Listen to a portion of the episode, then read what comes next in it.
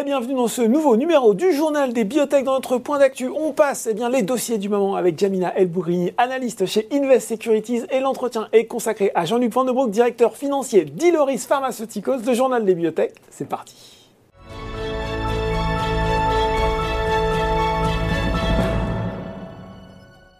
Et je reçois pour notre point d'actualité Jamila Elbourini, analyste biotech chez Invest Securities. Bonjour Jamila. Bonjour Laurent. Euh, il faut que je commence avec cette question, Jamila. Il est cassé notre secteur biotech depuis le début de l'année? Non, blague à part, on voit quand même que 2022, euh, ça commence pas super avec mm. des performances boursières. On va parler de la France. Peut-être, d'ailleurs, vous pouvez nous donner un éclairage sur ce qui se passe ailleurs qu'en France. Mais je le disais, des performances boursières qui sont pas bonnes, hein, disons-le, et qui sont même historiquement mauvaises. Qu'est-ce qui se passe?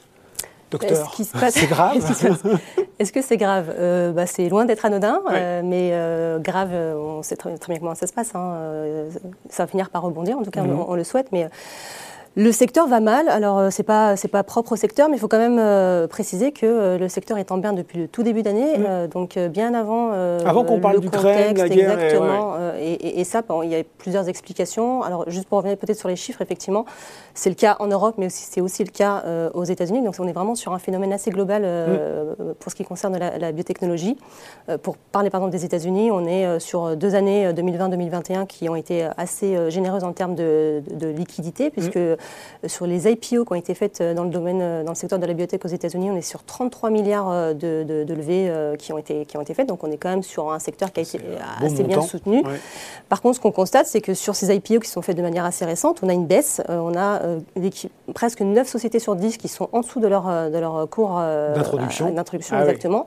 Et surtout, ce qu'on constate, c'est que avant la crise Ukraine, on était quand même sur un gap entre la biotech et tout secteur confondu pour ce qui concerne les IPO récents puisque euh, la biotech était euh, en baisse d'à peu près 37%, là où euh, tous les, toutes les autres IPO étaient en baisse de plutôt 22%. Donc on est sur un gap assez, performance nette, assez nette. Qu'on constate également en Europe, puisqu'effectivement, là, si on regarde l'indice Next Biotech, à aujourd'hui, on est à moins 14,5%, mmh. alors que on, a, on, a, touché un plus bas début mars. On était à moins 25%. Ce qu'on observe, c'est que depuis le, 8 mars, à peu près, on a un rebond alors, dans la biotech et dans tous les secteurs.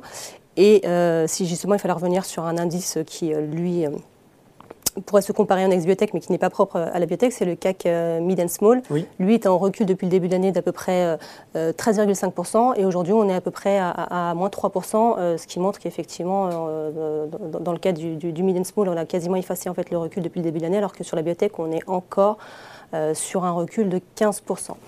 C'est quoi C'est la fin de, c'est la fin de, de, l'attrait généré par cette période Covid, cette crise sanitaire Je pense que c'est effectivement euh, la raison principale. Alors, euh, comme très souvent, il y a, il y a plusieurs raisons, hein, c'est multifactoriel, mais je pense que la raison principale, c'est effectivement que les euh, investisseurs qui s'étaient un petit peu précipités sur la biotech de façon peut-être un peu opportuniste, bah oui. sur, sur il y a un coup à jouer, on va trouver le, le, traitement contre le Covid ou les vaccins. C'est absolument ça. C'est-à-dire que d'ailleurs, on l'a vu hein, sur la période de Covid, il y a eu deux phénomènes qui ont fait que la biotech en particulier a bénéficié euh, de, ça, c'est les confinements euh, où les gens, mm. bah, pour s'occuper un petit peu, euh, s'étaient intéressés à la bourse. en bourse. Voilà. Et l'autre, l'autre aspect, c'est que comme on était sur une crise sanitaire, effectivement, tout le monde pariait sur la biotech en se disant que de toute manière, sur une des sociétés qui s'était lancée dans la course vaccin ou traitement contre la Covid, on allait avoir des gagnants et que c'était l'occasion de, mm. faire de, belles plus-values. Donc aujourd'hui, où on a le sentiment qu'on arrive en bout de crise sanitaire, même si c'est pas forcément complètement le cas, mais c'est un peu le sentiment général. Mm. Euh, on connaît les grands gagnants de la, de la crise, hein, euh, Moderna, mm. Pfizer, pour n'en citer que quelques-unes. Les investisseurs euh, sont, ont désinvesti un peu le secteur, pour ceux qui n'étaient pas là de façon long-termiste. Mm et euh, se sont aujourd'hui, euh, enfin en tout cas se focalisent sur d'autres secteurs où là effectivement la spéculation est peut-être un petit peu plus, plus importante. Donc on, paye un petit peu euh, ce phénomène-là, c'est-à-dire que les gens, les investisseurs en tout cas ont pris leur plus-value pour ceux qui étaient là de passage et aujourd'hui bah, on a une performance qui est un petit peu en, berne du fait de, de, cette chose-là, entre autres, parce que bon, il faut quand même. contexte qui n'est pas facile aussi. Il y a le contexte qui n'est pas, évidemment, qui ne favorise rien, et il faut aussi bon, souligner ce qui est assez récurrent dans la biotech, malheureusement, c'est qu'il y a des bonnes nouvelles, mais aussi beaucoup de mauvaises nouvelles, et forcément, ça, ça, ne vient pas arranger les choses, puisque bah, on attend toujours qu'il y ait une vraie bonne Notre nouvelle. Success story Notre française, success story, tricolore, entre autres, exactement. Et, et, pour le coup, on a un petit peu de mal, même si on pensait que l'année 2021 serait peut-être l'année de la consécration, voire même peut-être 2022, consécration d'une ou deux, trois, deux, mm. trois pépites. Mm. Il s'avère que c'est beaucoup plus compliqué que ce qu'on pensait. Hein. Donc, euh, bon, moi je vais me consoler en me disant, vous avez dit, quand ça baisse, ça va rebondir. Donc on va miser là-dessus. Et vous parliez également de l'accueil des résultats. Euh, moi, je pense euh, notamment pour revenir dans l'actualité avec Généraux, hein, Généraux qui a publié en début de, début de semaine des, des résultats dans la sclérose en plaques qui avait l'air bien. En mhm. tout cas, moi, j'ai lu le communiqué, ça m'avait l'air bien. Et puis, résultat, le titre euh, a baissé, baissé fortement. Je, me suis trompé quand j'ai quand j'ai lu ou euh, c'était pas assez bien justement? Bah, c'est peut-être ça l'analyse effectivement. Donc, euh, les résultats étaient bons, le critère primaire a été atteint, mm. donc de façon très très comment dire factuelle, l'étude est une réussite. en revanche, ce qu'on effectivement ce qu'on constate, c'est que le titre a baissé malgré tout Probablement parce que le marché avait une attente euh, qui n'a pas été, euh, pour le coup, atteinte euh, par l'étude, c'est le fait qu'il y, ait un effet dose. Donc la, société a, étudié, en tout cas testé différentes doses, supérieures à celles qu'elle avait étudiées dans ses précédentes études. Et ce qu'attendait le marché, c'était probablement qu'il y ait un effet dose et donc pouvoir constater un effet thérapeutique qui soit supérieur avec les, les, doses supérieures. Il s'est mhm. avéré que ça n'était pas le cas, qu'il n'y avait pas d'effet dose. C'est-à-dire, quelle que soit la dose utilisée, on avait à peu près les mêmes effets thérapeutiques. Exactement ce qui n'est pas du tout une mauvaise nouvelle en soi, puisque la société n'a jamais prétendu euh, qu'il y avait un effet dose mhm. et qu'il fallait s'attendre à de meilleurs résultats, et euh, a simplement dit, euh, nous avons des partenaires pharma avec lesquels nous sommes en discussion, et comme nous n'avons jamais atteint la dose, la dose maximale tolérée, mhm. la question se posait légitimement de savoir si éventuellement il pouvait y avoir plus d'efficacité avec une dose supérieure. Donc c'est ce qui a été fait pour mhm juste euh, oui, il n'y a pas de surprise, il n'y a pas de mauvaise surprise, c'était prévu, c'était annoncé. C'était prévu, c'était annoncé. S'il y avait eu un effet dose avec des résultats au-dessus, ça aurait été une très bonne surprise. Mais le fait qu'il n'y ait pas d'effet dose n'est pas une mauvaise, nouvelle par rapport à, par rapport à ce qu'attendaient ce, euh, Généraux. D'ailleurs, là-dessus, la société est plutôt, plutôt transparente. Elle se disait on va voir, mais ce n'est pas ce qu'attendent, ça n'est pas ce qu'on attend et ce n'est pas non plus ce qu'attendent nos partenaires. On veut simplement s'assurer qu'on ne laisse pas de, l'efficacité sur la table en n'allant mm. pas regarder les doses, les doses supérieures. Donc je pense que c'est ce qui a créé un peu euh, la déception euh, du marché, c'est qu'il y avait une attente qui n'était pas forcément là où il fallait, et que du coup, comme elle est déçue, ben, ça se traduit dans le cours de bourse. Bon, déception pour Généraux, déception aussi visiblement pour Poxel, si j'en crois aussi la variation euh, assez euh, fortement baissière qui a suivi la publication euh, des résultats, pour le coup, 2021, là aussi pour la société. Exactement, alors la société a subi deux fois la sanction mm. de la publication de ces, de ces résultats, puisqu'elle a fait une première publication la mi-février de son chiffre d'affaires annuel et de, son, de sa position de cash. Le titre avait reculé d'à peu près 10% parce que euh, le marché avait été assez déçu euh, des revenus euh, au titre des royalties qu'elle était supposée se percevoir de son partenaire japonais donc Sumitomo sur les premières ventes de son, de son médicament. légitime ou pas, tout ça se discute parce que bon, il y a eu un trimestre de vente, donc il fallait pas s'attendre à, des gros revenus. Là aussi, on a l'impression que les attentes sont élevées. Hein. Les, attentes sont extrêmement élevées, donc c'est vrai que la société a annoncé 58, 58 000 euros de, mhm. de, revenus au titre de ses royalties, mais ce qui a vraiment, je pense, le plus étonné, au-delà du fait que les, le, chiffre d'affaires était peut-être un petit peu timide sur cette, sur cette ligne-là, c'était que euh, l'intégralité de ce qu'elle a perçu a été reversée euh, à Merck euh, au titre de la, des eh droits sur la licence. Donc, et ce qu'a annoncé la société également, c'est qu'il était probable que sur 2022, ce soit le même scénario, c'est-à-dire sur une année pleine de, de, chiffre d'affaires. au Japon. Voilà. il était probable qu'elle ne perçoive que 8%, qui est vraiment le seuil des, du taux de royalties qu'elle pourrait percevoir. D'accord. 8%, et que du coup, euh, comme elle est supposée reverser 8% à son partenaire. C'est une euh, opération blanche. C'est-à-dire, hein, voilà, elle, récupère là, elle transfère là. Donc, ça, ça a été la première, euh, la première mauvaise surprise mm. accueillie par les marchés. Et là, encore plus récemment, sur la publication des résultats annuels, la deuxième mauvaise surprise, c'est qu'elle a annoncé qu'elle était en recherche active de financement pour pouvoir prolonger son horizon financier, ce qui jusque-là n'a rien d'anormal dans la biotech. Euh, néanmoins, la petite, la petite chose qui a été, euh, qui a été annoncée, c'était qu'elle était dans une situation telle où elle pouvait ne pas, ne pas être en mesure de respecter en fait les covenants. Euh, à partir du troisième trimestre sur, euh, sur l'emprunt auprès d'IPF Partners euh, qu'elle a, qu'elle a contracté en 2019. une situation financière tendue. Hein. Donc voilà, on arrive sur une situation financière qui devient de plus en plus tendue. Donc voilà, double sanction sur des résultats financiers, alors que sur le plan opérationnel, la société avance plutôt bien, puisqu'elle mm. fait partie des rares sociétés qui a réussi à mettre sur le marché un produit commercialisée au Japon euh, par, un, par un partenaire. Et, euh, et, surtout, voilà, elle a un pipeline sur lequel elle avance, elle, avance bien. On attend des résultats normalement euh, justement sur, dans la NASH mmh. au troisième trimestre avec l'un de ses produits, donc le PXL 065, même produit pour lequel elle a récemment obtenu un, fast track pour explorer une nouvelle indication qui s'appelle l'ALD, donc l'adrénoloco dystrophie, voilà. Et euh, ça fait partie en fait d'un enfin, alors ça n'est pas un repositionnement au sens, au sens euh, strict puisque la société reste dans les maladies métaboliques, mais elle, a quand même, euh, elle s'est quand même repositionnée sur les maladies rares métaboliques dont fait partie cette, cette indication. Si je reboucle avec ce qu'on se disait au tout mm. début, Jamina, est-ce qu'il n'y a pas un petit warning justement sur l'accès au financement des biotech dans ce contexte dégradé depuis le début de l'année? Complètement. Effectivement, si euh, clairement par rapport à d'autres secteurs, la biotech est quand même clairement moins exposée à, ce conflit en Ukraine et, aux conséquences que pourrait avoir ce conflit, se pose la question du financement, puisqu'on sait qu'en situation de crise et quand les investisseurs deviennent un petit peu, un petit peu plus, frileux, voilà, euh, forcément, la biotech fait partie des euh, secteurs que l'on connote comme à risque. Mm. Et donc, euh, ben, légitimement, on a moins envie d'y investir. On a envie d'y investir et on sait que la biotech, c'est quand même un secteur qui est plutôt cash consuming, donc mm. ne génère pas de chiffre d'affaires, mais elle consomme pas mal de cash. Mm. Donc elle a besoin régulièrement de, faire, de se refinancer.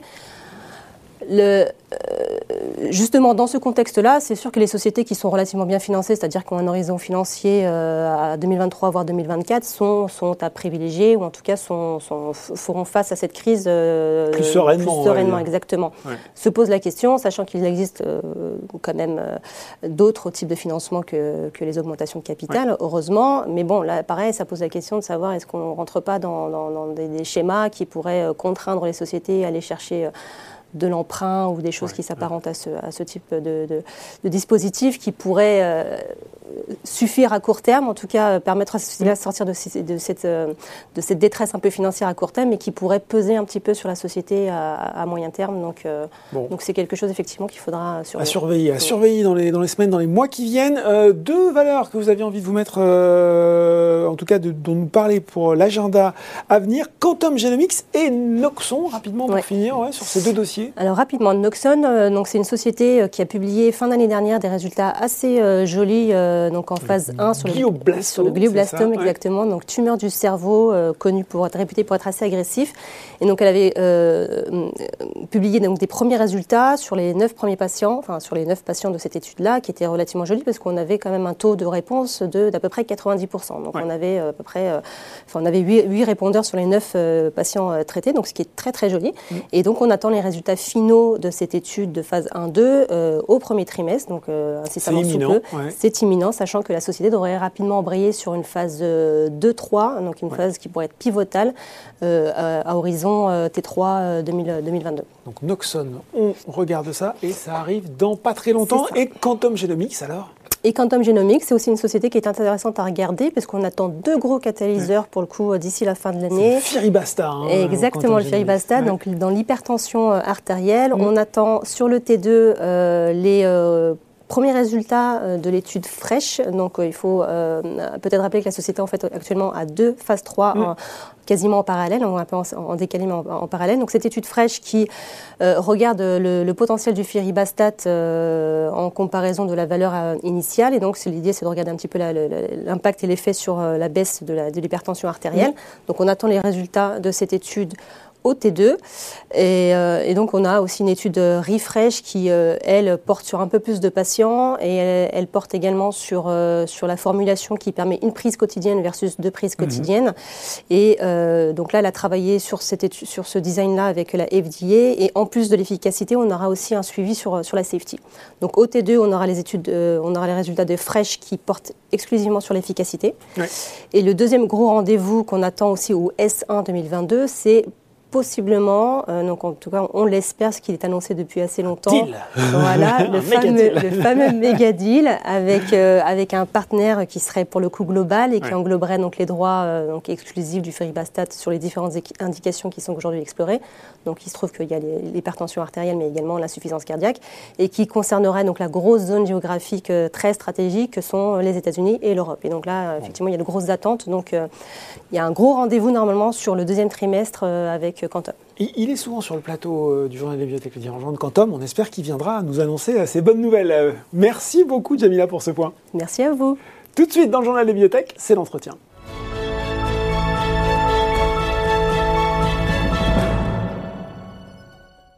Et je reçois pour l'entretien sur le journal des bibliothèques Jean-Luc Van de Broek, directeur financier de Iloris Pharmaceutical. Bonjour Jean-Luc. Bonjour Laurent. Alors, il va falloir dire quelques mots de Iloris pour les gens qui nous regardent, qui sont peut-être moins familiers hein, euh, pour les investisseurs. Iloris est une société euh, pharmaceutique euh, belge créée en 2012, cotée sur Euronext Bruxelles depuis juin 2020 et qui a un positionnement assez original puisqu'elle va utiliser des molécules existantes qu'elle va optimiser dans, dans des indications cliniques existantes. On parle de reformulation ou utiliser des molécules existantes dans de nouvelles indications. Dans ce cas, on parle de repositionnement. Je l'ai dit comme ça, ça semble assez original. Est-ce que c'est pratiqué par les big pharma, justement, cette, ah euh, technique Absolument, Laurent. Donc, euh, dans le marché, c'est à peu près 60 nouvelles molécules par an mhm. qui sont commercialisées. Et sur les 60 molécules, 20 à 25% proviennent principalement de, du repositionnement ou de la reformulation. D'accord, donc c'est quelque chose du coup. Est-ce qu'on a peut-être quelques exemples pour, euh, pour aider les gens qui nous regardent à mieux comprendre justement? Certainement, il y a des exemples très connus. Le Viagra, par exemple, ah, qui, a été, qui, a été, développé en 1990 plutôt pour euh, soigner euh, l'angine de poitrine, mm. a été finalement repositionné pour des problèmes et des dysfonctionnements érectiles. A été commercialisé pendant 20 ans et aujourd'hui est vendu sous forme de générique. Un autre éventuellement? Bah, si on prend un antihistaminique de, UCB, le fameux Zyrtec. très connu aussi par pas mal de monde. Absolument. Il a été utilisé au départ pour, euh, pour soigner les, problèmes de sommeil. Bon. Et ensuite, on s'est rendu compte qu'il avait également un effet euh, intéressant pour, euh, pour réduire les problèmes d'allergie. Donc on le voit en plus, hein, des médicaments qui ont eu vraiment un impact pour, euh, pour pas mal de patients. comment vous vous y prenez, Jean-Luc, justement, pour réussir voilà, à trouver ces molécules, aller, on l'a dit, soit les repositionner, soit les reformuler, justement? Alors ça, c'est un peu le, secret, secret de la maison. c'est ça. c'est une équipe de 6 à 7 personnes en, business development, des gens très spécialisés qui connaissent très bien tant le secteur de la pharma que le, positionnement, euh, tout ce qui est pricing, les modèles de prix euh, pour le marché américain. Mhm. On analyse à peu près une centaine d'opportunités par an. D'accord. Et nous avons des critères euh, très précis pour sélectionner nos fameux produits candidats futurs. tout d'abord, il faut qu'il y ait un véritable besoin médical non satisfait. On investit maximum 7 millions de dollars. Et le temps de développement doit être de maximum 7 ans. Donc c'est-à-dire que quand vous abordez un dossier, voilà, vous évaluez l'aspect budgétaire, le temps de recherche pour savoir s'il y a vraiment une opportunité qui existe en fait. Absolument. Et, ce besoin non médical, il, est vraiment important. C'est vraiment le, focus de l'entreprise. C'est un besoin médical non satisfait et puis on y ajoute des critères financiers. Ça veut dire qu'avec ça, finalement, vous arrivez à développer euh, un médicament avec un budget plus faible et plus rapidement que finalement une big pharma. Ah, absolument. C'est quand même un tour de force. C'est ça tout l'intérêt, je dirais, de ce mm. marché niche, c'est de pouvoir finalement utiliser euh, les données existantes, euh, les données cliniques, euh, la littérature. On mm. peut réutiliser toutes ces informations-là pour rencontrer les, autorités régulatoires aux États-Unis notamment et leur proposer de développer un essai clinique additionnel dans une autre indication. Bon, alors, l'autre point important, et c'est un peu différent parce qu'on reçoit beaucoup de biotech sur le journal des biotech, c'est logique, c'est que Iloris bah, dégage déjà euh, du chiffre d'affaires car il y a deux produits sur le marché, euh, Sotalol IV pour la fibrillation auriculaire et Maxigesic IV aussi pour la douleur post-opératoire. Est-ce que là aussi, finalement, Jean-Luc, vous pouvez nous expliquer euh, bah, le positionnement de ces deux traitements par rapport à ce qui existe sur le marché et les ambitions que vous avez pour eux? Absolument. Donc Maxigesic IV, on a combiné deux molécules que tout le monde connaît, l'ibuprofène qui est un anti-inflammatoire, mhm. le paracétamol qui est un antidouleur. On les a combinés en solution aqueuse, donc c'est un produit IV qui est principalement utilisé dans, dans, le milieu hospitalier pour soigner les douleurs post-opératoires. C'est un marché énorme. Et pour le marché américain, il est très important parce qu'on connaît la problématique des, produits à base d'opium, opioïdes. Mm. Il y a une vraie crise aux États-Unis, une vraie dépendance. Mm. Euh, et donc ce, ce, médicament, Maxigesic, va pouvoir combattre les problèmes liés à l'utilisation de, de, médicaments à base euh, d'opioïdes. D'accord. Et sur Sotalol alors? Alors, le sotalol, c'est pour euh, la fibrillation auriculaire, donc les problèmes de, les problèmes de, battements irréguliers et d'accélération au, niveau, au niveau du cœur. Mm. C'est un produit IV qui est utilisé également sur le marché américain et on a généré nos premiers chiffres d'affaires cette année. Vous avez des ambitions peut-être déjà en termes justement de chiffre d'affaires sur les années à venir sur ces deux produits? Alors, on ne communique pas beaucoup sur les chiffres d'affaires, on ne veut pas décevoir le, marché, mais si on regarde historiquement, les produits en reformulation et en repositionnement, font à peu près 2 à 300 millions de chiffres de chiffres d'affaires par an. D'accord, donc ça donne effectivement déjà une bonne indication. Alors à côté de ces deux produits, on l'a dit, qui sont sur le marché, vous avez un portefeuille de produits en développement. Quels sont aujourd'hui finalement euh, les plus avancés? On sait quel est le canevas précis pour lesquels vous lancez le développement et justement vos priorités stratégiques. Alors, notre priorité stratégique, ben, c'est de continuer à développer le portefeuille de produits. Aujourd'hui, on a 15 produits, 7 qui sont dans, dans le domaine du cardiovasculaire, donc pour mhm. traiter première maladie au monde, les problèmes liés, les problèmes liés au cœur. Huit autres produits qui sont des produits à haute valeur ajoutée. Un exemple, c'est le dernier partenariat qu'on a, qu'on a signé avec, euh, avec Vaneltix. Mhm. Donc, c'est le nom du médicament, c'est Alenura, qui, qui va euh, être utilisé pour les problèmes de cystite et les problèmes de douleurs aiguës au niveau, au niveau de la vessie. C'est un marché très important. Rien qu'aux États-Unis, on parle de plus de 6 millions de patients qui souffrent, euh, qui souffrent euh, de, cette, euh, de cette maladie. Je ne sais pas si vous allez pouvoir me répondre, mais est-ce que quel pourrait être le prochain médicament sur le marché de Diloris? Ah, c'est difficile à dire, mais en, cardiovasculaire, c'est en tout cas les, je dirais le segment qui est le plus développé. On a aujourd'hui deux médicaments qui sont, qui sont commercialisés depuis 2021. Hein, en 2022, on va, on va, on va renforcer les équipes commerciales euh, pour la commercialisation de ces deux produits. Le prochain, le prochain médicament, fin 2023, début 2024, euh, sera disponible dans le marché. Bon, très clair. Est-ce que vous pouvez justement nous en dire un petit peu plus sur ce partenariat avec Vaneltix? Vous l'avez évoqué, et peut-être aussi justement par cette stratégie de partenariat, est-ce que voilà, sur certains traitements, vous avez aussi des discussions avec d'autres groupes qui pourraient être intéressés par, euh, par les candidats médicaments que vous développez? Oui, donc on travaille toujours, donc on fait, on fait de la recherche de partenaires à travers euh, des centres universitaires, des, centres de, recherche mm. ou des sociétés privées comme, comme, comme Vaneltix, mm. qui ont pu déjà démontrer une valeur ajoutée en utilisant une molécule existante dans une indication, euh, dans une indication spécifique. D'accord. Il, y a, là aussi, il y a d'autres partenariats peut-être euh, Il y a des discussions euh, avec Alors, Comme je vous l'évoquais, hein, on, analyse à peu près une centaine d'opportunités par an, donc c'est beaucoup de réunions de due diligence. on a signé également un partenariat en 2021 avec Pleco. Mhm. Là, on est dans le domaine de la leucémie. C'est comment finalement euh, retirer une partie des métaux toxiques dans, le sang et dans le, et dans, le corps, qui permet effectivement d'améliorer la qualité de vie pour le patient. Bon, là aussi, on l'a dit, pour les gens qui regardent traditionnellement le journal des biotech, on parle souvent levée de fonds, bah oui, parce qu'il y, y, a des projets en développement, et en même temps, je sens que c'est un petit peu différent avec vous. Est-ce que finalement, pour développer ces différents candidats médicaments, une quinzaine, vous l'avez dit, il y a besoin de lever des fonds à plus ou moins court terme? Alors, on a levé suffisamment de fonds au moment de l'IPO, plus, de, plus de 68 millions d'euros. Mm. Avec ce cash, on peut développer le portefeuille actuel de produits. Donc, les 15 candidats produits euh, le cash est suffisant pour le faire. Donc pas de besoin immédiat de lever des fonds. Pas, de, besoin, pas de besoin immédiat de fonds. Maintenant, on veut devenir le leader dans le marché mm-hmm. avec euh, au moins 30 produits candidats à l'horizon 2024. Euh, et donc on n'exclut pas d'accélérer cette stratégie, d'aller chercher plus de produits candidats au lieu d'en ajouter 4 par an. 5, 6, 7. et cela, si ça devait être décidé par le conseil d'administration, on pourrait éventuellement euh, analyser des opportunités de financement additionnel. Ah, justement, ça m'évoque une question, Jean-Luc. Euh, vous dites cette ambition de devenir le leader. À part les big pharma elles-mêmes, il y a de la concurrence sur ce, sur ce positionnement sur lequel vous êtes? Les big pharma, certainement. Elles-mêmes, leurs propres molécules sont reformulées, sont repositionnées dans d'autres indications. Ça a beaucoup de sens. Alors, il y a quelques concurrents mais aujourd'hui, voilà, ils ont 4, 5, 6 produits euh, commercialisés ou en développement. Mm. C'est principalement des sociétés américaines qui sont cotées sur le Nasdaq et qui ont des valorisations de 800 millions, 1 milliard, 1 million 2. Eh ben, c'est intéressant de parler de valorisation parce que Iloris, on n'a pas parlé du nom.